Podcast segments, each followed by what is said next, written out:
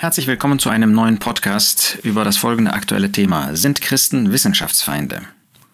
Auf dieses Thema bin ich gestoßen, weil ich kürzlich an einem Sonntag, als ich morgens unterwegs war, eine Sendung im Hessischen Rundfunk, HR Info Radio gehört habe, in dem sich genau diesem Thema gewidmet wurde. Nicht speziell im Blick auf Christen, sie waren nur ein Teil des Problems aus Sicht der Journalisten, sondern überhaupt dem Thema, ist unsere Gesellschaft wissenschaftsfeindlicher geworden. Als Beispiel wurde Covid genannt, ja, dass äh, angeblich eben die eindeutigen, klaren wissenschaftlichen Beweise und Funde nicht zur Kenntnis Kenntnis genommen werden von denen, die die Regierungsentscheidungen in Frage stellen. Als zweites Beispiel wurde der Klimawandel, das Klima genommen, das menschengemacht sei und was eindeutig durch naturwissenschaftliche und sonstige Untersuchungen belegt würde und das würde eben von vielen oder von einigen geleugnet. Und das dritte Beispiel ist Schöpfung versus Evolution und dass die Kreationisten eben die eindeutigen naturwissenschaftlichen Beweise einfach ignorierten und sich damit als Feinde der Wissenschaft zeigen und offenbaren würden. Nun schauen wir uns als zweites mal an, was ist denn Wissenschaft? Wissenschaft ist die Gesamtheit des menschlichen Wissens, der menschlichen Erkenntnisse und Erfahrungen. Das heißt, es ist sozusagen die Summe dessen, was Menschen herausfinden, herausgefunden haben. Und im Wissenschaftsbetrieb, an Universitäten und so weiter versucht man eben diese Gesamtheit des Wissens zu erweitern. Man erforscht im naturwissenschaftlichen, im geisteswissenschaftlichen und sonstigen Bereichen, um äh, eben herauszufinden, ob es noch mehr gibt, was man an Naturgesetzen, an Gesetzen, an Gesetzmäßigkeiten, ähm, an Ursprüngen und so weiter finden kann. Eins wird dabei natürlich außen vor gelassen, Gott. Und bei aller Freiheit in der Naturwissenschaft, bei allem Nutzen, über den wir auch noch nachdenken äh, wollen und müssen, äh, können wir nicht außer Acht lassen, was Gottes Wort im Blick genau auf diesen Punkt sagt. Das ist natürlich nicht naturwissenschaftlich. Aber der Apostel Paulus schreibt in Römer 1, dass Gott gesehen werden kann Erkenntnis, Erfahrung, menschliches Wissen. Gott kann erkannt werden, weil das von Gott erkennbar, Römer 1, Vers 19, ist, also erkennbar, unter ihnen offenbar ist. Also in den Nationen, und der Apostel Paulus spricht von einer ganz, ganz frühen Zeit, weit vor Christus, da war das von Gott Erkennbare sichtbar, denn Gott hat es ihnen offenbart. Denn das Unsichtbare von ihm wird geschaut, sowohl seine ewige Kraft als auch seine Göttlichkeit. Gott zeigt also, dass das, was er ist in sich selbst, das, was er ähm, kann, seine ewige Kraft, seine Göttlichkeit, dass sie sichtbar geworden ist, die von Erschaffung der Welt an in dem Gemachten wahrgenommen werden, damit sie ohne Entschuldigung seien. Damit wird deutlich, dass Gott sagt, es ist durchaus erkennbar, erfahrbar, wissenschaftlich erfahrbar, dass das, was äh, an, an Schöpfung existiert, an Tieren, an Pflanzen, an Menschen und so weiter, dass man das richtig zuordnen kann damit sie ohne Entschuldigung seien, weil sie Gott kennend ihn weder als Gott verherrlichten, noch ihm Dank darbrachten, sondern in ihren Überlegungen in Torheit verfielen und ihr unverständiges Herz verfinstert wurde. Das heißt, Gott macht ganz deutlich, dass er als Antwort darauf, dass das von ihm Erkennbare nicht ihm zugeordnet wurde, sondern eben dem Menschen oder dem Zufall oder sonst was, dass das dazu führt, dass der Mensch verfinstert ist, dass er es auch nicht mehr erkennen kann, dass er ein neues Wirken Gottes braucht an der Seele, um überhaupt in die Lage versetzt zu werden, zu erkennen, dass das von Gott kommt. Insofern Wissenschaft, ja, Gottes Wort sagt, dass es ähm, in diesem Sinn, dass er erkennbar ist, dass man wissenschaftlich sehen kann, dass das nicht von selbst entstanden ist. Und damit sind wir bei dem dritten Punkt, der eben jetzt speziell die Schöpfung betrifft. Wir nehmen mal diesen Punkt heraus, aber er ist letztlich auf die anderen beiden Bereiche Klimawandel und Covid-19 genauso anwendbar. Das heißt, äh, wir müssen uns anschauen, was ist denn jetzt naturwissenschaftlich da festzustellen. Nun wird den Kreationisten vorgeworfen, sie seien wissenschaftsfeindlich. Ähm, dann wird mit Stereotypen gearbeitet, ja, ähm, sie würden eben nicht, ähm, also es wird jetzt den Kreationisten nicht gesagt, aber das wird den Wissenschaftsfeinden gesagt. Es würde bis heute sich noch halten, der Gedanke, die Erde sei keine Kugel, sondern eine Scheibe. Man gibt immer hinzu, dass der Vorwurf an die Kirchen und an Glaubende in frühen Generationen einfach nicht haltbar ist, sondern dass das eine falsche, ein falscher Vorwurf ist. Aber trotzdem würde eben solch eine falsche Sichtweise sich bis heute halten. Dabei ist auch für uns als solche, die an die Bibel glauben, klar, klar, dass die Erde keine Scheibe ist, sondern eine Kugel. Aber wie ist es mit der zufälligen Entstehung versus eines Schöpfergottes? Oder, das wird in dieser Sendung auch interessanterweise ähm, dann gesagt, das etwas allgemeiner formuliert einer modernen Intelligent Design Vorstellung. Ähm, das ist eben unwissenschaftlich. Ja? Das, das, das könne man nicht wissenschaftlich ähm, erklären oder erkennen. Nun nochmal, Römer 1. Gott sagt ganz deutlich, dass er erkannt werden kann in der Schöpfung, dass sichtbar wird in der Schöpfung, dass es einen Urheber gibt. Und äh, das führt nämlich zu dem Punkt 4. Was ist denn wissenschaftlich objektiv? Wir haben bestimmte Beobachtungen, man kann bestimmte Naturgesetze, man kann bestimmte Vorgänge kann man sich anschauen. So, und was passiert dann in der Wissenschaft? Da muss das bewertet werden, da müssen Schlüsse gezogen werden. Und hier zeigt sich, dass eben Wissenschaft nicht objektiv ist, sondern immer ähm, eine, eine Idee erstmal hat, auch einem Paradigma ähm, anheim gestellt ist, dem ganzen, der ganzen Auslegung eines, eines Befundes, einer Beobachtung, ähm, ist eben ein, eine Weltanschauung, die dem zugrunde liegt. Und das ist eben das Problem.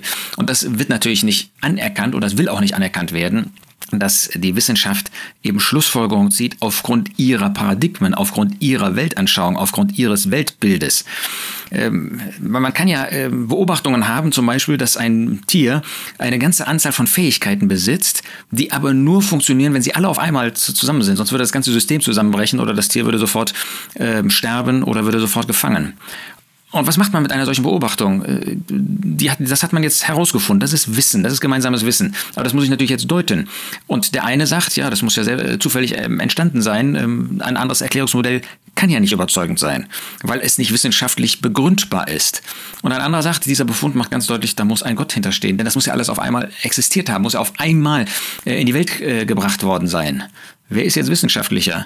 Der, der sagt, das ist alles von selbst entstanden, obwohl wir genau wissen, ähm, dass diese Dinge nur zusammen funktionieren können und nur zusammen Sinn ergeben und nur zusammen wirklich äh, eine Hilfe sind für, sagen wir mal, ein Lebes Lebewesen. Oder ist der ähm, wirklich Wissenschaftler, ist der Wissenschaftsfreund, der eine Utopie verfolgt, aber sie passt da eben in den Rahmen der heutigen Religion hinein? Nun, das ist Punkt 1. Wir haben es also mit Beobachtungen zu tun, die gedeutet werden müssen. Das ist eben nicht objektiv. Beobachtungen sind objektiv, aber was da für Schlüsse daraus gezogen werden, sogenannt wissenschaftlich, das ist eben äh, so oder so möglich. Zweitens muss man akzeptieren, dass die Wissenschaft Grenzen hat. Und das wird eben oft nicht akzeptiert, dass es Grenzen gibt. Man kann den Ursprung, wenn keiner dabei war, kann man extrapolieren. Aber man kann nicht sagen, so war es genau, weil man ihn eben nicht mehr beobachten kann. Und diese Vorsicht, die dazu ist eben offensichtlich, jedenfalls im Wissenschaftsjournalismus sind die wenigsten dazu bereit. Wir als Gläubige müssen das natürlich auch sagen. Äh, es gibt Grenzen auch der Beweisbarkeit. Wir können Gott nicht beweisen. Wir können, wie Römer 1 sagt, deutlich machen, dass es Gott gibt, dass äh, es aus unserer Sicht äh, zwingend ist oder jedenfalls äh, möglich ist, diesen Schluss zu ziehen. Aber wir können und werden Gott nicht beweisen. Damit komme ich zu Punkt 5. Es ist interessant, dass Christen vorgeworfen wird, sie seien wissenschaftsfeindlich. Dabei spricht Gottes Wort, ich habe in Römer 1 schon das gezeigt, immer wieder durchaus von dem Forschen, von dem Erforschen. Das heißt, wir als Christen, die wir uns auf Gottes Wort stützen, wir sind überhaupt nicht gegen Wissenschaft, gegen Forschung. Beispiel, Römer, äh, Sprüche 25, Verse 2 und 3. Gottes Ehre ist, eine Sache zu verbergen. Das kann Gott tun. Aber der Könige Ehre, eine Sache zu erforschen. Und das ist jetzt mal ganz allgemein formuliert. Vers 3, der Himmel an Höhe und die Erde an Tiefe und das Herz der Könige sind unerforschlich. Das heißt, Himmel und Erde sind letztlich unerforschlich, aber das zeigt ja, dass da einer versucht hat zu forschen. Das zeigt ja, dass da einer sich bemüht, die Dinge zu durchdringen. Aber wir müssen einfach unsere Begrenztheit akzeptieren, dass wir eben nicht alles wissenschaftlich erklären können. Vers 27 in Sprüche 25. Viel Honig essen ist nicht gut, aber schwere Dinge erforschen ist Ehre. Das heißt, Gott äh, fordert uns geradezu auf zu erforschen, aber eben mit dem Bewusstsein, wir haben Grenzen. Salomo, auch in dem Prediger, macht deutlich, dass das genau sein Metier war, das Erforschen, Wissenschaftsarbeit. Prediger 1, Vers 13. Ich richtete mein Herz darauf, alles mit Weisheit zu erforschen und zu erkunden, was unter dem Himmel geschieht.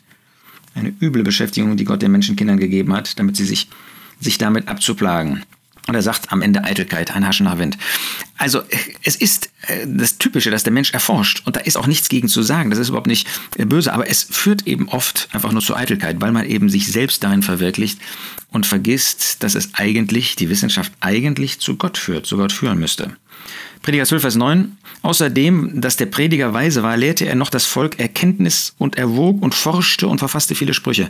Wir sehen also, die Forschung ist durchaus ein biblisches Gebiet, wozu wir geradezu ermutigt werden, aber eben immer mit dem Hinweis, man kann mit den Augen, mit dem Verstand nur Dinge unter der Sonne beobachten. Und wenn man das ohne Gott tut, wird man am Ende zu falschen Schlussfolgerungen kommen können und wird dazu kommen, wenn man das nicht eben im Gehorsam Gott gegenüber tut.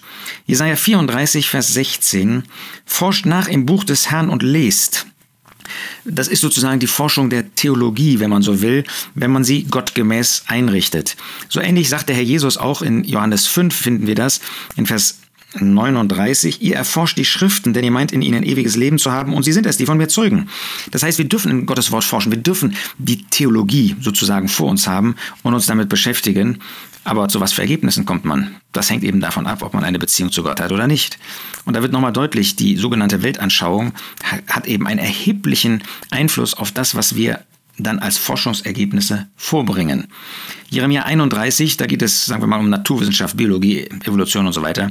Jeremia 31 in Vers 37. So spricht der Herr, wenn die Himmel oben gemessen und die Grundfeste der Erde unten erforscht werden können, so will ich auch alle Nachkommen Israels verwerfen wegen all dessen, was sie getan haben, spricht der Herr.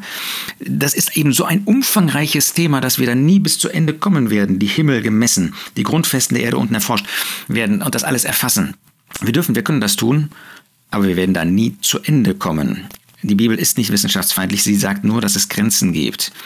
In Matthäus 2 finden wir, wenn man so will, einen ein, ein Beleg für Geschichtsforschung. Da kamen diese Magier aus dem Morgenland, aus dem Osten und äh, fragten, wo ist der König geboren worden? Und dann heißt es, ähm, dass sie nach Bethlehem gesandt werden, zieht hin und forscht genau nach dem Kind. Vorher hatten die Schriftgelehrten geforscht im Alten Testament, wo denn der Messias geboren werden sollte. Geschichtsforschung. Das, das zeigt, dass wir wirklich in diesem Bereich forschen können, forschen sollen. Aber nochmal, ich wiederhole mich, dass wir eben die Grenzen auch kennen müssen. Vielleicht noch als ein Beispiel, Hiob 28, da heißt es in Vers 27, da sah er sie, äh, ich fange vorher an, Vers 25, als Gott er dem Wind ein Gewicht beim äh, bestimmte und die Wasser mit dem Maß abwog. Als er dem Regen ein Gesetz bestimmte und eine Bahn dem Donnerstrahl, da sah er sie und tat sie kund. Er setzte sie ein und durchforschte sie auch. Gott selbst hat gewissermaßen diese Forschung als erster betrieben und eröffnet uns den Weg, dass auch wir forschen dürfen. Also als Christen dürfen wir nicht wissenschaftsfeindlich sein und sollten es auch nicht. Aber wir müssen eben einfach erkennen, dass es Grenzen gibt. Und wir müssen einfach weitergeben und weiter sagen, ob das gehört werden will oder nicht. Aber es ist einfach wahr, dass die Weltanschauung einen erheblichen Einfluss, auch im naturwissenschaftlichen Bereich, auf die Ergebnisse der Wissenschaftsforschung hat. Und das ist gerade das Hauptproblem. Ob es um Schöpfung, Evolution geht, ob es um Klimawandel geht, ob es um Covid geht. Es sind alles Religionen geworden. Ja, Evolution, das ist eine Religion seit Darwin geworden, nämlich die Religion der Ablehnung Gottes. Covid ist eine Gesundheitsreligion geworden. Klimawandel ist eine grüne Re äh, Revolution vielleicht auch, aber äh, Religion geworden. Das sind alles Religionen, das sind Götter geworden, denen man nacheifert und die jetzt aber von Menschen äh, interessanterweise als Wissenschaft dann äh, dieser Religion sozusagen entzogen werden sollen. Man tut so, als ob es Wissenschaft ist, in Wirklichkeit aber folgt man einem Gott. Und wer gegen die herrschende Meinung spricht oder handelt oder denkt, und zwar in allen drei Bereichen, sei es Schöpfung, sei es Klimawandel, sei es Covid, der ist unwissenschaftlich. Äh, da mag er noch so viele Begründungen anbringen, aber das sind ja immer Minderheiten, Mindermeinungen. Das sind ja Meinungen von solchen, die sich nicht wirklich auskennen. Auskennen tut sich Darwin. Und äh, das muss derjenige auch bedenken, der jetzt im Bereich der Schöpfung ein klares Bild hat, dass die Welt ähm, da einen bösen Weg geht der das aber in dem Bereich von Klimawandel oder im Bereich von Covid auf einmal nicht erkennt, weil er sich vielleicht in dem einen oder anderen Bereich auf der Seite der Mehrheit auffällt und nicht erkennt, dass die Prinzipien, die bei Schöpfung, Evolution gegen die äh, Menschen gerichtet sind, die dem Wort Gottes anhängen, die Wissenschaft durchaus betreiben, wie äh, man das ja sieht bei Kreationisten. Das sind ja nicht unwissenschaftlich Leute, äh, denkende Leute, aber die eben nicht der Mehrheitsmeinung angehören und dann wird ihnen unterstellt, das ist nicht Wissenschaft. Und so ist das in den anderen Bereichen wie Klimawandel und Covid auch. Wir ziehen folgende Schlussfolgerung. In Hebräer 11 spricht der Schreiber von Glauben und er zeigt, dass auch Wissenschaft letztlich ohne Glauben in die falsche Richtung geht. Durch Glauben verstehen wir, dass die Welten durch Gottes Wort bereitet worden sind, sodass das, was man sieht, nicht aus Erscheinendem geworden ist. Durch Glauben verstehen wir. Das heißt, Glaube ist nicht Verstand gegen den Verstand, sondern der Glaube macht es uns möglich, überhaupt richtig zu verstehen. Also Wissenschaft ohne Glaube wird letztlich immer in die Irre führen. Zweitens, wir freuen uns über Wissenschaft. Wir haben überhaupt nichts gegen Wissenschaft, als Christen erst recht nicht. Drittens aber, wenn sie ihre Grenzen akzeptiert, wenn die Wissenschaft auch akzeptiert, dass sie Grenzen hat, dass sie eben den Ursprung einer Sache nur dann ergründen kann, wenn sie auch Beispiele dafür hat, wenn sie das zeigen kann, dass es so gewesen ist, so gewesen sein kann. Viertens, es bleibt für uns als Christen immer ein Rahmen bestehen, das Gottes Wort. Wissenschaft kann nie gegen Gottes Wort sein. Beispiel der Hase. Ja, viele, viele Jahre wurde die Bibel belächelt, wurde, machte man sich lustig darüber. Und da waren dann Gläubige, waren unwissenschaftlich, bis man das umdrehen musste und sagen musste, oh, die Bibel hat ja doch recht. Das hat natürlich keiner zugegeben oder kaum jemand. Aber es bleibt und ist doch wahr. Und dann fünftens, wir wissen, dass es die objektive Wissenschaft nicht gibt. Es ist immer eine Weltanschauung, die zugrunde liegt, die einen Einfluss übt, manchmal mehr, manchmal weniger, auf die Ergebnisse. Wir freuen uns darüber, wenn wirklich äh, Wissenschaft stattfindet, wenn man erforscht. Aber wir freuen uns dann, wenn man das tut in dem rechten Geist, in der rechten Gesinnung und wenn wir als Christen das tun und dadurch immer wieder neu auf die Größe und die Herrlichkeit Gottes und seiner Schöpfung hingewiesen werden und deshalb auch in anderen Bereichen uns nicht irre machen lassen durch eine vorherrschende Meinung, sondern unser, unsere, unser Bild, unsere Überzeugung formen auf der Grundlage des Wortes Gottes und auf Beobachtungen, die wir als Christen durch den Geist Gottes auch richtig einordnen können.